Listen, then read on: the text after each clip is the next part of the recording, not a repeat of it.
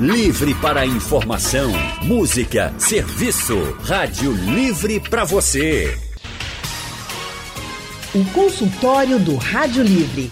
Faça a sua consulta pelo telefone 3421 3148. Na internet www.radiojornal.com.br. Primeiro de abril é o dia da mentira. Mas quando mentir pode ser considerado uma doença, hein? É sobre isso que a gente vai tratar hoje no consultório do Rádio Livre. E para nos ajudar, nós convidamos o médico psiquiatra Dr. Hugo Araújo. Dr. Hugo é preceptor da residência de psiquiatria do IMIP, está com a gente hoje aqui no consultório. Doutor Hugo, muito boa tarde, seja bem-vindo ao consultório do Rádio Livre. Obrigado, boa tarde, Ana.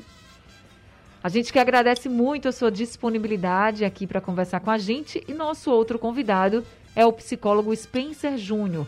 Dr. Spencer é doutor em neuropsiquiatria, pós-doutor em ciências da saúde e atende no empresarial Domingos Ferreira, lá no bairro do Pina. Boa tarde, doutor Spencer. Seja muito bem-vindo também ao consultório do Rádio Livre. Boa tarde, Anne. Boa, tá, boa tarde, Hugo. Boa tarde aos ouvintes. Obrigado pelo convite. A gente que agradece também, doutor Spencer. Já queria convidar todos os nossos ouvintes também a participarem com a gente a gente vai falar sobre mentira. A gente sabe que mentira é algo até inerente, né, do ser humano. Muita gente acaba mentindo. Alguns menos, outros bem mais. Eu queria saber de vocês como vocês são. Vocês conhecem gente que mente, que vocês têm a sensação de que a pessoa mente em tudo que fala?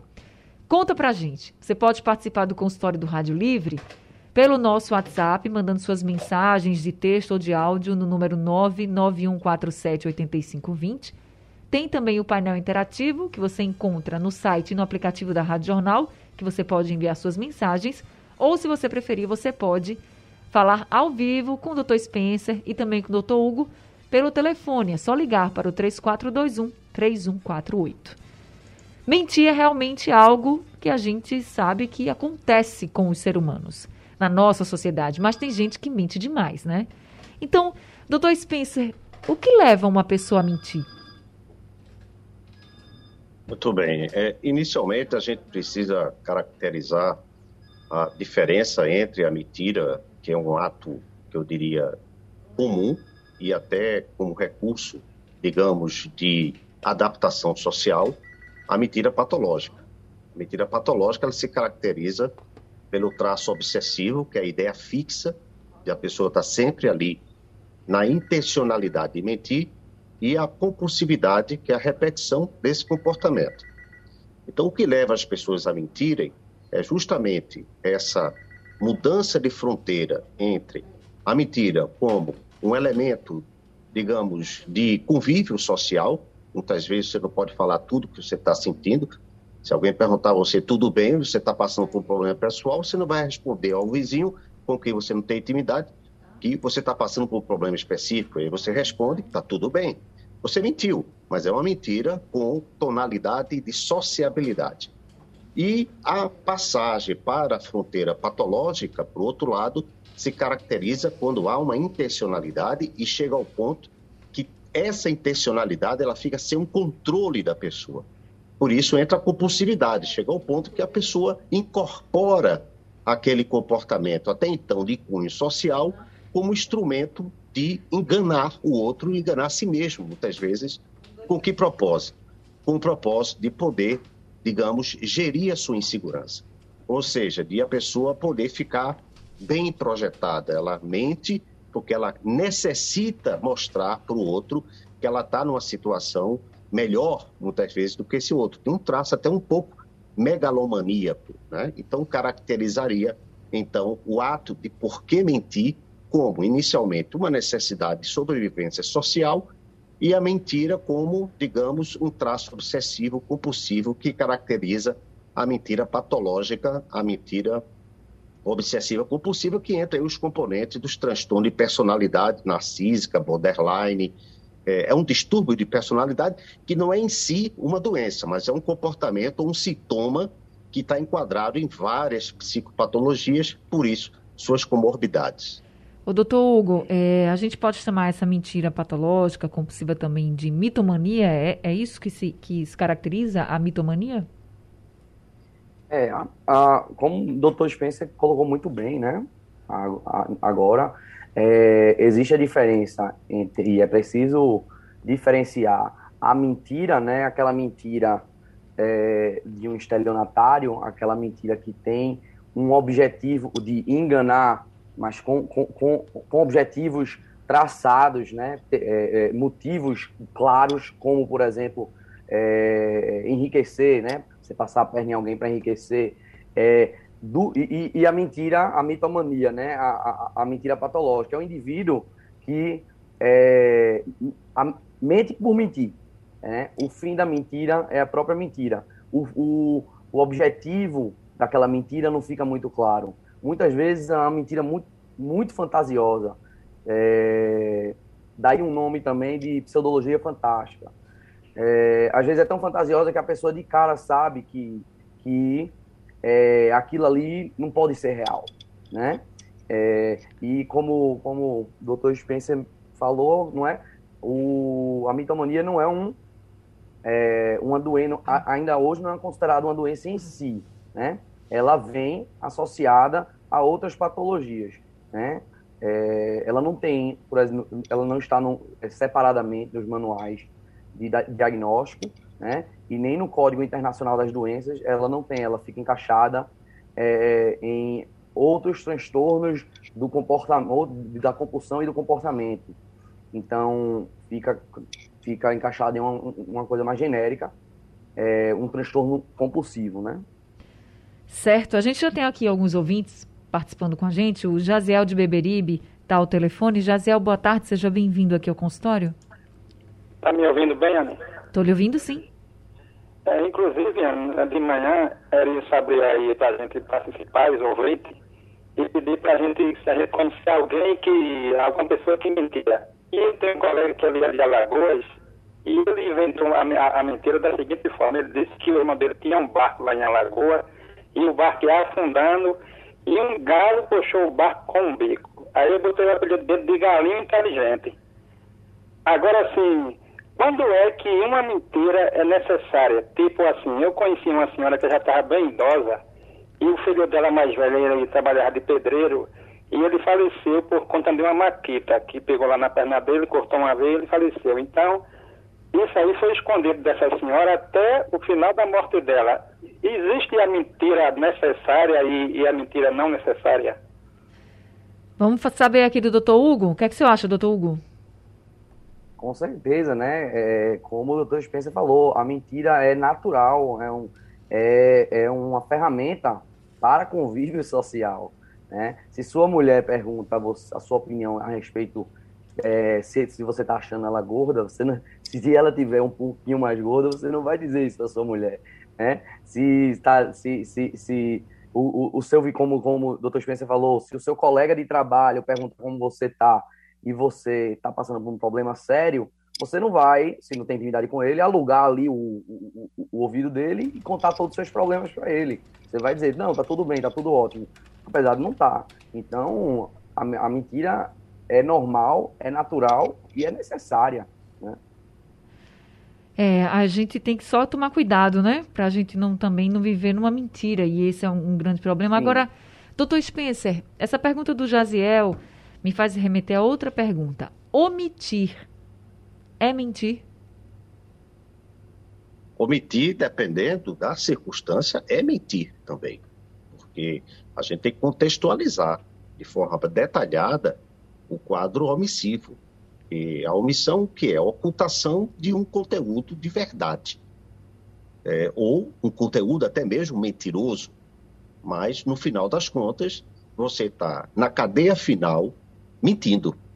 A omissão, ela é uma abreviatura da mentira que serve para finalidades socioprotetoras, como serviria também para finalidades, digamos, de enganação, manipulação, é, de é, tentar fazer com que você tenha um ganho secundário em relação a outra pessoa.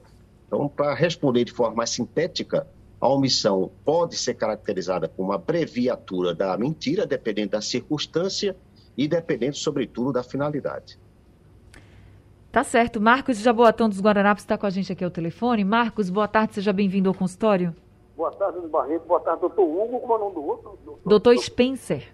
Doutor Spencer, né? Spencer. É bom, eu não vou falar o nome da pessoa, não, sabe que é falta de ética. Essa pessoa, sabe, doutores, e já se já se foi. Aí na época, os seres antigos, na época, os antigos, não é metrô mais não, viu, meu? Aquele que tinha um horário, né, pela manhã, sabe? Aí, hum. digamos assim, o trem de 7h15. Certo. Sabe? Aí ele partia, né? Tem o sino. Aí, aí o, o, o condutor não, era um pessoal, um guarda-freio, né, digamos assim, assoviava e dava um sinal com a bandeira verde para ele embora. Aí esse senhor, segundo ele, ia tomar café da manhã, um percurso de 20 minutos. Aí ele, aí, então dava tempo, segundo ele, pegava o trem e falava sério, como coisa que era verdade. Ó, já pensasse, vazio o trem, foi tomar café com 20 minutos e, e pegar o trem. Peraí. É muita mentira, né? Não é? Eu tô dizendo isso aí para vocês. Não, agora é o trem antigo, não é esse metrô, não. Foi na época, não foi do seu tempo, não, Anny. Foi naquela época que tinha horário, sabe? É, porque na minha época nunca teve horário, não, viu? Pensa Pronto. um negócio para demorar. Não, era isso mesmo, principalmente isso. E boa, boa tarde, né, é, Jornal do Comércio. E boa tarde aí dos doutores. Boa tarde, Marcos. Obrigada, viu, por compartilhar aqui com a gente essa história. Lá de Jane de Campina do Barreto também está o telefone. Lá de Jane, boa tarde para você. Seja bem-vinda aqui ao consultório. Boa tarde, Anne. Boa tarde, ouvintes. Boa tarde, doutores. Esse nome Spencer é um nome muito lindo, viu? Muito lindo mesmo, e não é daqui não. Agora, minha, minha preocupação é, trabalhei com uma moça, que quando eu entrei para trabalhar com ela, hoje eu sou cega. Né?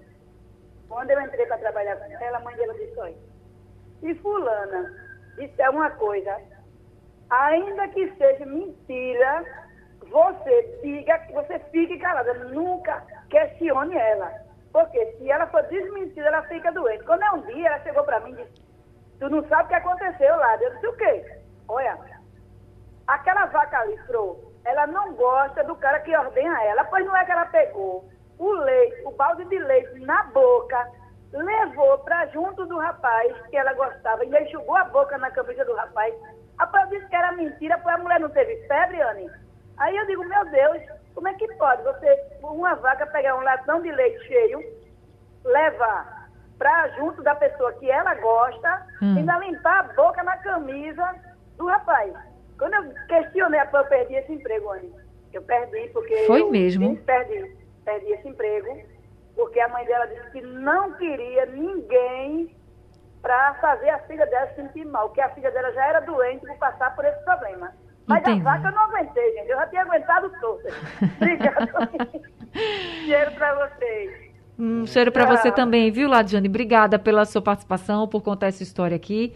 E aí você levanta também essa questão dos sintomas, né?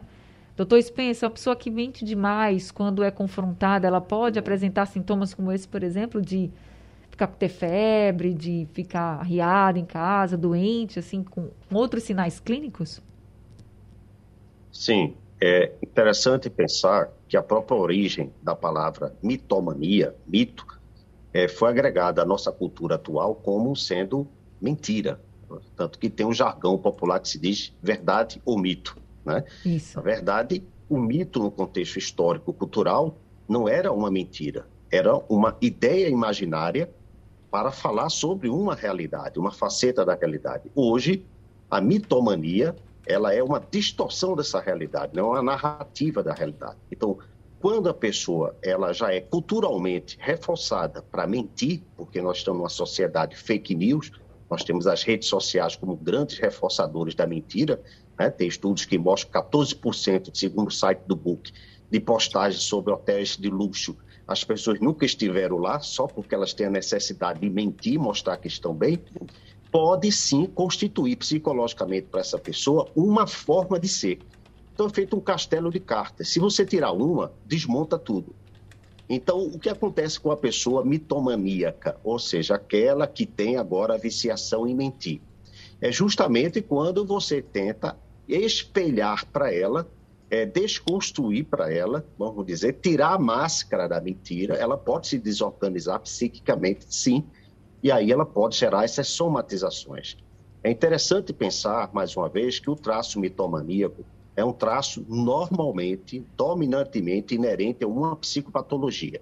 Significa um quadro de transtorno de personalidade e muitas vezes, por isso, quando a pessoa ela é descortinada, ela é, digamos, é, revelada em público, ela pode evoluir para um quadro depressivo. Como isso deve ser tratado? A grande fonte de tratamento para o mitomaníaco é a própria família, porque ela é que passa pelas experiências da mentira do mitomaníaco. E muitas vezes isso deve ser tratado em consultório, deve ser tratado profissionalmente, porque pode acontecer isso, de a pessoa fazer o desmascaramento do outro, que é um mitomaníaco, e este se desorganizar psicologicamente, gerar somatizações e pode até acarretar comportamentos heteroagressivos ou algum comportamento até de ideação suicida com comportamento suicida. Eu já tive acompanhamento de casos à distância de pessoas mitomaníacas, classicamente, que quando foram desmascarados na sua grande mentira, não resistiram e se atiraram do último andar do seu prédio, porque não, não suportariam tamanho desmascaramento das suas mentiras em nível público. Meu Deus do céu. Doutor Spencer, só coloca aí essa questão da família ser muito importante nesse combate. Como a família pode, então, levar essa pessoa até para um tratamento, para um apoio, por exemplo, psicológico, se for necessário, psiquiátrico, sem dizer que ela está mentindo, ou ela deve dizer que a pessoa está mentindo demais e que precisa de ajuda. Como é que essa família deve agir? Eu acho que deve ter uma orientação profissional inicial dessa família, fazer a visitação ao especialista para ter aí as instruções adequadas. Neste caso, se deve procurar levar a pessoa a refletir sobre as consequências. Por exemplo, a família já sabe que aquela pessoa mente muito. Certo. Então, quando você faz uma abordagem sobre consequências, procurando sensibilizar essa pessoa, quando não é um portador de um transtorno de personalidade antissocial, por exemplo, o psicopata, fica muito mais difícil você tentar sensibilizá-lo, porque ele não tem empatia nenhuma.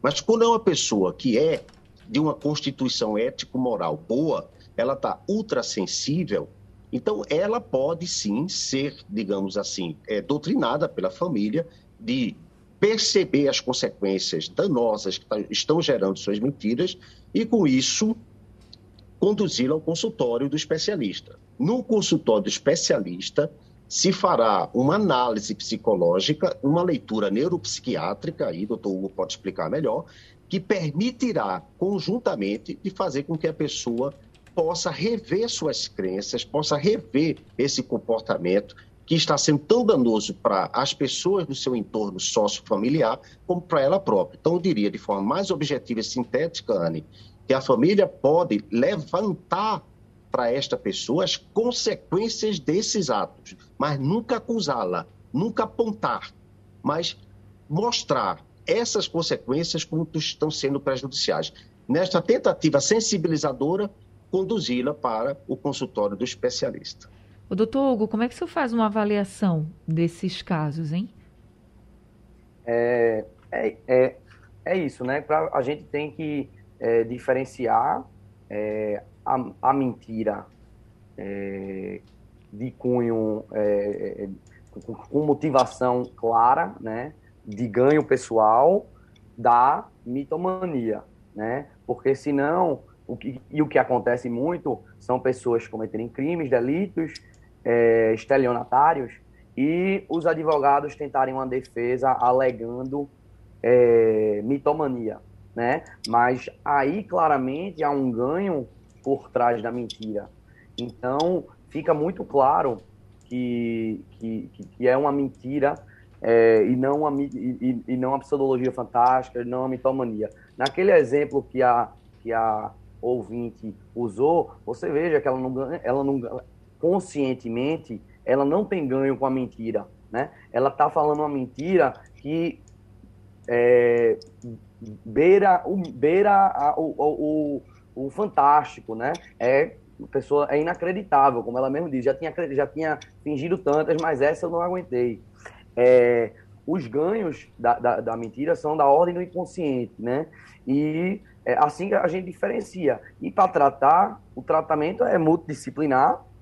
É, e como não é uma, uma, uma um, um transtorno em si, como o doutor Spencer bem falou, vem associado a outros transtornos, a gente tem que tratar a causa base, né?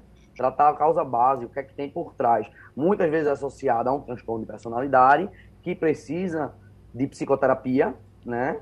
De, de uma boa psicoterapia. Os casos associados a um, o, o, transtorno, é, o transtorno de personalidade antissocial, né? Que é, é, é, é popularmente conhecido como a psicopatia, esse é mais difícil, porque esse, esse indivíduo não quer ser tratado, ele não acha que está doente. Ele, então, dificilmente ele vai aderir a, a, um tratamento, mas, mas outros, outros é possível, né? Através dessa abordagem multidisciplinar, através da psicoterapia e tratando os, é, a, os transtornos de base, né? É, antidepressivo, se, se o indivíduo precisar, antipsicótico, se o indivíduo precisar. Vai depender do transtorno de base do indivíduo. Tá certo. Todo mundo acho que já contou alguma mentira na vida, mas tem gente que mente o tempo inteiro, ou praticamente o tempo inteiro. Isso pode ser uma mentira patológica, pode ser um quadro de mitomania e a gente está aqui conversando com o psiquiatra Hugo Araújo e também com o psicólogo Spencer Júnior nesse primeiro de abril, que é o dia conhecido, famoso como o dia da mentira. E tem algumas perguntas já chegando aqui dos nossos ouvintes. A Nayana mandou uma mensagem aqui, doutor Spencer, perguntando assim para o senhor: como saber se uma criança de seis anos, por exemplo, está se tornando um grande mentiroso? Ou se é uma fase que toda criança passa? O que, que você pode dizer para ela? Bom, como eu tinha dito antes, a mentira patológica é justamente aquela que se caracteriza pelo traço obsessivo e, sobremaneira, pelo traço compulsivo. Normalmente, pessoas mitomaníacas no futuro elas têm comportamentos compulsivos durante a infância e a adolescência. Por exemplo, compulsão por comer, compulsão por jogos eletrônicos, compulsão de qualquer natureza, normalmente faz uma paridade com a compulsão de mentir. Essa criança de seis anos, e que a gente sabe que, dependendo do ambiente, quando o ambiente é muito aversivo, quando ele é muito rígido, a criança pode ser levada a mentir como ferramenta de defesa pessoal. Para a gente avaliar a criança, a gente tem que avaliar também a família. Como que a família está imprimindo sobre essa criança, digamos, as suas intervenções educativas. Então, suponhamos que esta criança, seis anos, ela já está mentindo excessivamente e, naturalmente, se ela assim repetir, vai internalizar, ela vai constituir aquilo como um hábito, como característica da sua personalidade. É fazer sempre uma aferição, ou seja, fazer sempre uma compatibilidade entre o que a criança está dizendo e a realidade. E tentar abordar para a criança, justamente, aí cabe já, é diferente do adulto que já está com é, a mentira crônica, que você espelhando para ele diretamente pode desarranjá-lo psicologicamente. Você deve, com a criança, já mostrar para ela que ela está manipulando a realidade. Isso é educativo já a partir dessa fase, tá? Porque aí a criança começa a associar que a mentira é uma ferramenta quando usada sem uma finalidade superior, uma finalidade social, mas uma finalidade apenas manipulativa, ela vai ser ruim. Então, essa criança, quando a gente averigua, a gente investiga também o estilo de educação que ela está recebendo por parte dos pais, se for muito punitivo, muito aversivo, a criança vai se constranger e vai ser levada a mentir cada vez mais. Mas quando tem uma abertura maior e se faz essa conferência entre a, aquilo que a criança diz e o fato e mostra para a criança, podemos educá-la. Se porventura, mesmo assim, ela resistir, então a gente pode já fazer uma avaliação prévia, de certo que com essa idade ainda é muito jovem, também tem um nível basal, como eu disse, de mentiras que faz parte da constituição da personalidade, que aí estaria no padrão da normalidade. Mas vejamos, o que caracteriza a mentira preocupante para uma criança de seis anos? A manipulação e a repetição, quando são desnecessários. Então a gente tem um bom senso familiar em entender que aquela criança já está mentindo porque ela já está aprendendo a manipular aquilo. Nós já nascemos a mentir, aprender a mentir. Com três meses, a criança já chora para poder ter o, o, vamos dizer assim, o leite materno. O leite, exato. Às vezes ela já sabe, condiciona, que o choro já gera na mãe uma agonia, uma angústia que vai atendê-la de imediato. Então, esses são estratagemas de sobrevivência. Agora, quando entra o efeito cognitivo, é, com certa consciência um certo aspecto de manipulação, aí sim, e quando se repete sem necessidade, aí a criança ela já está é, é, saindo da zona da normalidade para a zona patológica, que pode refletir no futuro como quadro mitomania. Ô, doutor Hugo, o senhor acredita, ou não sei se isso pode acontecer, às vezes a pessoa mente tanto, mente compulsivamente. É, o senhor acredita que essa pessoa tem noção do que está mentindo? Ou, por exemplo, ela já não sabe, chega uma hora que ela já não sabe se a história que ela contou é verdade ou se é mentira? É, sim, sim. Isso acontece. Depende do, do, do transtorno de base, mas tem sim, né? Casos graves de mitomania, é, o, o, a pessoa mente e mente tanto que ela acredita na própria mentira, né? E ela se identifica e vive na mentira. Né? Se, se for desmascarada, como o doutor Spencer já comentou, ela vai ela não vai, vai deixar de se identificar, ela vai se perder. Então, é, é, é, é, é, uma, é uma pergunta muito interessante e é difícil a gente pensar isso, né? Mas tem quadros, sim, que, que nesses casos mais graves, em que o indivíduo é, acredita na própria mentira, né? Acredita na própria mentira. Deixa eu agora soltar aqui um áudio do Ninho, o Ninho mandou aqui uma mensagem para a gente pelo nosso WhatsApp. Vamos ouvir o que, é que ele diz. Boa tarde a todos. Ninho Rottweiler de Barra de Jangada. Pergunta que eu tenho é o seguinte. Eu acredito que todo mundo deve ter esse amigo que mente sem necessidade, mente por mentir. Aí eu queria saber o quanto isso pode ser prejudicial para a saúde mental, para a saúde física dele. Por quê? Porque vai ter algum momento que ele vai estar precisando de alguma ajuda e a gente ao redor dele, nossos, os amigos, vai pensar que ele está mentindo, porque ele mente sem necessidade. Ele mente sem que, que às vezes a história nem precisava de uma mentira, mas ele inventa uma mentira. Eu queria saber o quanto isso pode ser prejudicial para ele. Obrigado a todos e aquele abraço. Aquele abraço também para você, viu, Ninho? Doutor Spencer? É, muito bem. O, o ato de mentir sem uma finalidade, como disse inicialmente, protetora social, pode conduzir o indivíduo à perda do controle, do bom senso do uso daquela mentira. E isso vai gerar o quê? Que consequências? Quais são as piores consequências para uma pessoa que começa já a ser percebida como uma mentirosa é, compulsiva? É a perda da confiança e a perda da credibilidade. Nada pior para o convívio social do que isso. Consequências, isolamento dos amigos dele. Consequência, o que ele disser vai cair no ridículo. Consequência, o que ele falar, as pessoas não vão acreditar e nenhum ser humano consegue sobreviver socialmente sem credibilidade básica, sem confiança no outro. Que nós somos seres sociais e gregários. Então, precisamos dos laços de confiabilidade. E se a pessoa se torna um habitual mentiroso, ela vai danificar essa aparelhagem de relacionamento com o outro. Consequências, ela também vai começar a gerar um tipo de comorbidade, ou seja, doenças que são desdobradas de outras doenças que vão compondo uma comunidade mórbida em função justamente de que estou isolado socialmente, começo a ficar depressivo.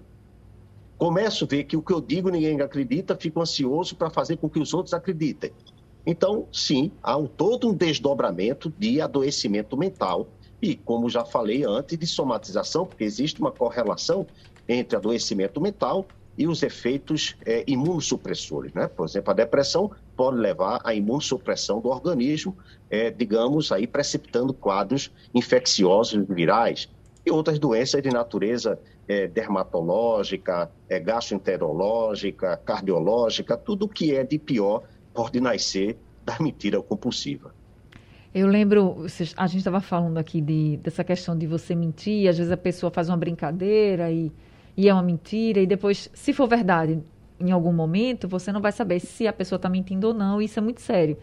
Eu lembro que quando a gente era criança, ainda voltando aqui para a história da, da mentira ali na base da infância, a gente sempre brinca, né, de alguma coisa assim, que você acaba mentindo para os pais. E eu me lembro da minha mãe dizendo assim: rapaz, não minta, porque você brinca dizendo, por exemplo, que está se afogando e não está. No dia que você estiver se afogando, ninguém vai acreditar, você vai morrer.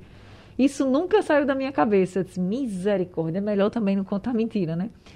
Então, acho que a gente também tem que pensar muito nisso. E o doutor Spencer, quando traz isso da credibilidade, realmente é muito complicado. Imagina você está numa situação de perigo, por exemplo, mas você já mente tanto que a pessoa não acredita mais em você, você não vai ter essa ajuda. E aí fica bem complicado. O nosso ouvinte Walter mandou também aqui uma mensagem para a gente, falando até de pessoas que ele conhece que mentem bastante. Vamos ouvir. Boa tarde, aqui é Walter, eletricista de Gravatar. Veja bem, aqui perto da minha casa, que é onde eu moro, na minha rua, tem um camarada chamado Caetano Júnior, mas ele mente tanto, tanto, tanto, que chega a dar raiva a gente tá perto dele. Tudo dele é, é, é grandeza, é riqueza, que tem não sei quanto lote para vender, que tem não sei quantas casas mobiliadas. O homem mente. Ele mente tanto, se ele falar uma verdade a gente não acredita mais, porque de tanto ele mentir.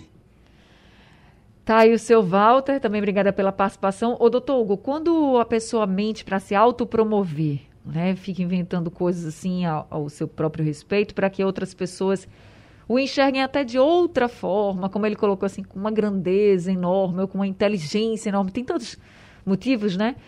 É, isso também pode estar relacionado a algo que a pessoa sofreu quando era mais novo, ou algum outro transtorno, assim? Sim, é, inclusive, óbvio que eu não tenho como dar um diagnóstico aqui, é, por um áudio, né, a pessoa tem que examinar. Mas o que o ouvinte descreveu aí me parece um quadro maníaco. Um quadro maníaco é, de um transtorno bipolar. Né? E no caso, se caso seja isso, esse indivíduo está adoecido, ele não é mentiroso.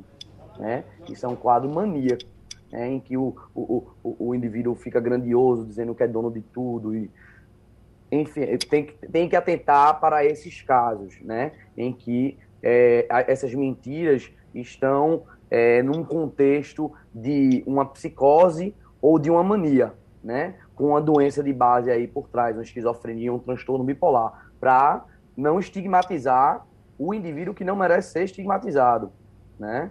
Então isso tem que ser bem diferenciado né? Mas, se se, se, se tratar de um quadro de mitomania, é, é tudo que a gente já falou, né? É, é ele está falando para se autopromover. É, às vezes as mentiras podem, podem, podem, podem ser da ordem do fantástico, as pessoas não acreditam mais, e o indivíduo vai acabar, é, como ele diz, não aguenta ficar do lado dele. Vai, a, a, os Perder amigos vão acabar se afastando. Mas tem que ter muito cuidado para não julgar uma pessoa que pode estar adoecida, né? Não fazer esse julgamento inapropriado sem deter todas as informações. Tem que ter cuidado. Certo, o consultório do Rádio Livre hoje está falando sobre a mentira compulsiva, a mitomania. Nós estamos conversando com o médico psiquiatra Hugo Araújo e também com o doutor em neuropsiquiatria e psicólogo, doutor Spencer Júnior. Temos aqui agora a participação do Edinaldo, que também mandou uma mensagem pelo nosso WhatsApp. Vamos ouvir. Boa tarde, Anne Barreto. Meu nome é Edinaldo, eu moro no bairro do Engenho Velho. Anne, eu queria perguntar para os doutores aí, quando a pessoa descobre que a própria mentira é, está lhe beneficiando no sentido de se vitimizar, né? Eu conheço pessoas que se auto-vitimiza para ser beneficiado e acaba contando aquelas histórias de que está passando por dificuldade, que é um coitadinho e que as pessoas precisam tirar ele daquela situação que ele não consegue, e isso tudo sendo mentira. Isso é uma doença, ou a pessoa acaba é, usando isso de uma mal forma para se auto-beneficiar. Doutor Spencer. Muito bem, a gente tem que averiguar se isso é repetitivo, se isso é compulsivo. É, a gente tem que analisar o contexto. A pessoa pode fazer uso disso uma ou duas, três vezes, e até como um hábito, para tentar, pela auto-vitimização, conquistar aquilo que é, almeja. Isso é muito habitual hoje na cultura em relação a pais e filhos. Nós temos uma juventude bastante fragilizada em função justamente de que se usa muito o culto da auto-vitimização em função de uma cultura também que privilegia muito os direitos em detrimento dos deveres. As pessoas querem ter direitos a tudo, não querem ter deveres a nada. Então, leva, estimula a pessoa a essa auto-vitimização. Agora, para ser a categoria de doença, para ter enquadramento, vamos dizer assim, psicopatológico, tem que se averiguar se essa pessoa faz uso disso com uma intencionalidade é, obsessiva, compulsiva, manipulativa e se isso está aderido, por exemplo, a algum transtorno de personalidade. Como foi dito no início, em si não é um transtorno, é um comportamento patológico e é um sintoma, mas a gente tem que entender em que é, patolo, psicopatologia esse sintoma se enquadra. A gente tem que fazer um estudo do comportamento dessa pessoa no sentido geral. Agora, uma pessoa que se auto-vitimiza de forma costumeira, ela já está gerando uma espécie de um início de adoecimento que seria justamente fazer uso habitual dessa ferramenta para conquistar os seus objetivos. Então aí, como disse antes, se isso for repetitivo, se isso for uma ideia fixa, tá? Então caracteriza já um adoecimento da personalidade. Aí, eh, doutor Spencer, complementando aqui essa, esse exemplo do Edinaldo, quando a pessoa começa a fazer isso, por exemplo, para ganhar é, dinheiro de outras pessoas, né? Tá se auto-vitimizando, dizendo que está passando por necessidade. Veja, até pega uma história real da sua família para dar aquela credibilidade e as pessoas começam a acreditar. Só que podia ser até que naquele momento fosse realmente uma necessidade e depois viu que há, houve uma facilidade e continuou durante meses, durante anos, chegando ao ponto até de dizer para outras pessoas que aí estão com dificuldade, dizer, vá lá, peça que eles dão dinheiro, conte sua história. O senhor acha que nesse, nesse ponto aí a pessoa já está precisando de um tratamento mesmo? Sim, a gente tem que diferenciar uma coisa que é bastante controversa no mundo hoje entre a medicina neuropsiquiátrica, a psicologia e o comportamento social. É, por exemplo, um comportamento como esse entraria, e eu tenho um conceito muito antigo que eu gosto muito, para psicopatas, que são casos muito parecidos como esse, manipular para ganhos pessoais, até trazendo danos para os outros, sem se importar, sem nenhum tipo de empatia das consequências maléficas na vida do outro, que é a chamada enfermidade de caráter. Esse conceito moral foi muito perdido, tudo hoje é doença. Então, não é apenas doença. Existe também um conceito de formação ético-moral na personalidade, que foi muito, digamos assim, colocado em segundo plano, porque todo mundo hoje que tem comportamento ruim é doentinho. E não é bem assim porque parece que a pessoa vai se proteger. Eu costumo dizer, e me desculpe a sofisticação do termo, a pessoa hoje substitui a identidade psicológica por uma entidade nosológica, do tipo, ah, eu sou vítima, ah, porque eu sou depressivo. Então a pessoa se auto-justifica porque é depressivo. Então, neste comportamento que você citou, Anne, de fato, é uma questão também que a gente deve considerar distúrbio de caráter. Né? Agora, com isso, a pessoa pode evoluir para um adoecimento mental? Pode. Pela repetição dos atos, ela pode agregar aquilo à personalidade, um, um caráter negativo que ela envolveu, né? um mau caratismo, e aquilo ir compondo para ela uma autoimagem de ganho manipulando, mentindo para os outros, tirando proveito da situação. É óbvio que quando você flagra uma pessoa dessa, você não vai apenas dizer ela é uma doentinha, um doentinho, você vai também avaliar moralmente o comportamento da pessoa para ganhar responsabilidade social no que ela faz.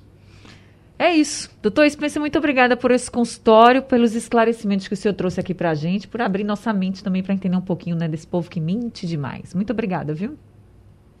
Obrigado, Anne, pelo convite e obrigado também pela presença aí compartilhada com o doutor Hugo e obrigado também pela a Gabriela pelo convite feito.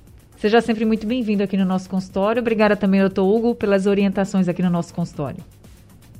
Obrigado, Anne. Obrigado, é, Spencer.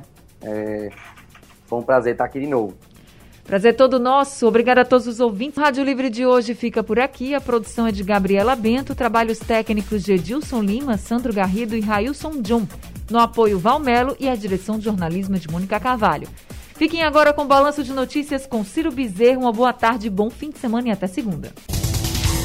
Sugestão ou comentário sobre o programa que você acaba de ouvir, envie para o nosso WhatsApp 99147 8520.